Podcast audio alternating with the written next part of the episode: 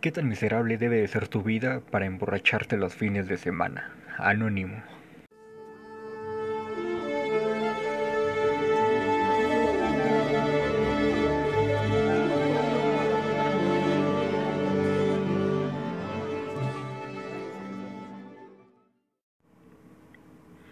Hola, ¿qué tal? Bienvenidos a este subpodcast sobre adolescentes infractores. Yo soy Alejandro y comenzamos.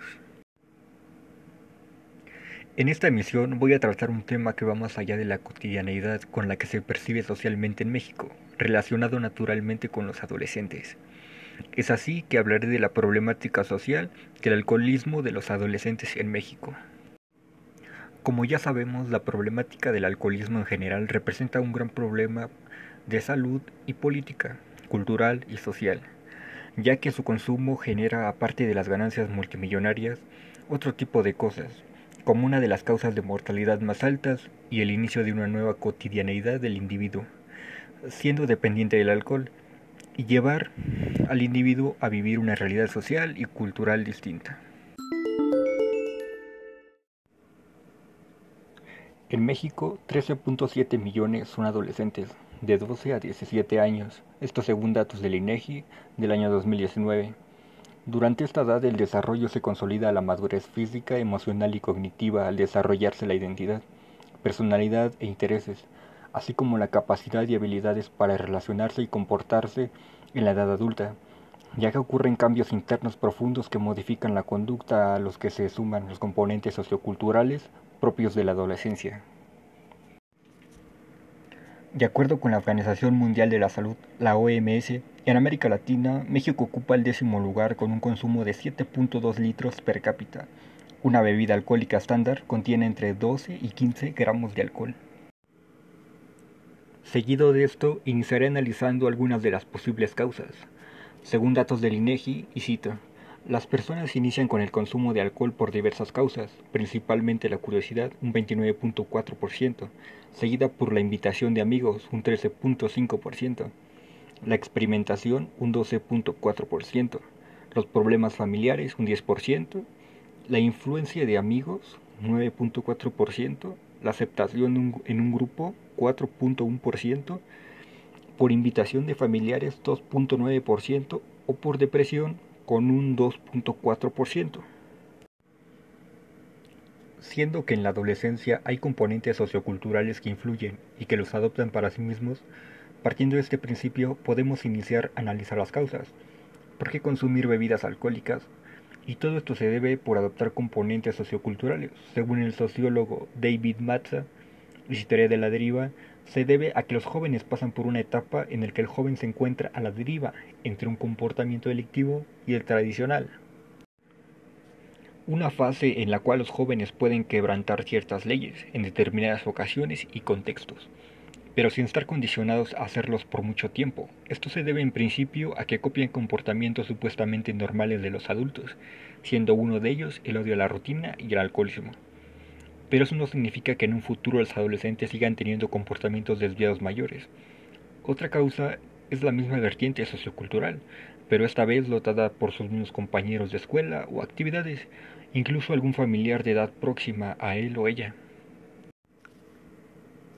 Según la sociología positiva, en donde autores como Matza o Cohen advierten que los adolescentes suelen tener conductas desviadas, como el alcoholismo, surgen de las distintas interacciones con sus familiares, y este proceso de sentirse pertenecientes y aceptadas a un grupo o entorno. En México no es raro ver adolescentes de secundaria o preparatoria reuniéndose los fines de semana con el afán de distraerse y descubrirse a sí mismo u otros por medio del alcohol.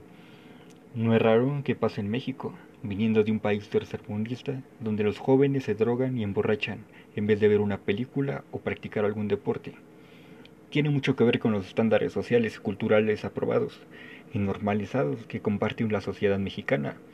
Frases como está chavo, es normal, nada más deja que se tome una, vamos a beber. Realmente el mexicano promedio busca un escape de su vida y lo plasma en el alcohol, y eso se convierte en una adicción temprana. Otra de las causas es el control de las empresas y establecimientos que las comercian, ya que si bien es cierto, la Ley General de Salud menciona que se prohíbe expender o suministrar bebidas alcohólicas a menores de edad.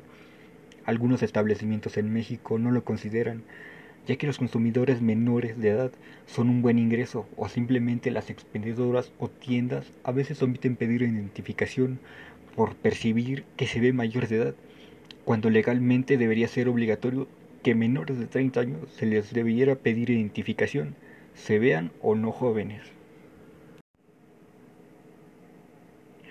Por otra parte, algunas de las consecuencias son sangrado de estómago o esófago, el conducto a través del cual viaja la comida de su garganta a su estómago. Inflamación y daños en el páncreas. Su páncreas produce sustancias en el que en el cuerpo necesita para funcionar bien. Daño al hígado. Cuando es grave, a menudo lleva a la muerte desnutrición, cáncer de esófago, hígado, colon, cabeza y cuello, eh, mamas y otras áreas. Entumecimiento o sensación dolorosa de hormigueo en brazos o piernas. Goteos de orina y dificultad para orinar. Aumento de riesgo de suicidio y problemas en la escuela. Muchos de los que inician en el alcohol a temprana edad tienden a sufrir problemas en el hígado futuro, así como es muy probable que incidan en la adultez siguiendo bebiendo alcohol.